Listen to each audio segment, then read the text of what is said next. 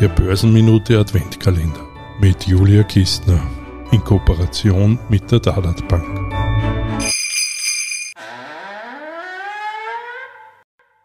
Nummer eins: Das Sparbuch hat das Prädikat Sparen seit Jahren nicht mehr verdient. In acht der letzten zehn Jahre war die Verzinsung in Österreich negativ. Das Geld ist also auf Spar- und Girokonten nach Abzug von Inflation und Steuern fast jedes Jahr real weniger wert geworden. Und leider ist das, liebe Zuhörerinnen in der Schweiz und in Deutschland, bei euch nicht anders. 100 Euro, die du vor fünf Jahren aufs Konto gelegt hast, sind wegen der Preissteigerungen heute gerade noch 93 Euro und in zehn Jahren allerhöchstens noch 74,40 Euro wert.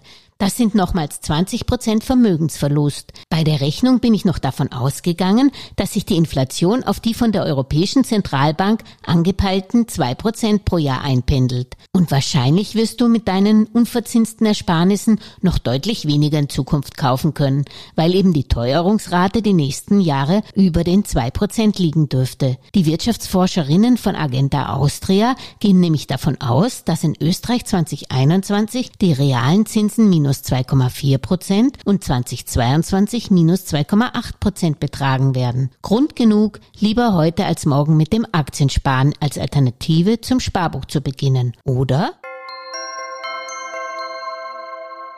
Alles Gesagte ist nur die persönliche Meinung von Julia Kistner und daher keine Anlageempfehlung und keine Rechts- und Steuerberatung. Für Verluste, die aufgrund von getroffenen Aussagen entstehen, übernimmt die Autorin Julia Kistner keine Haftung.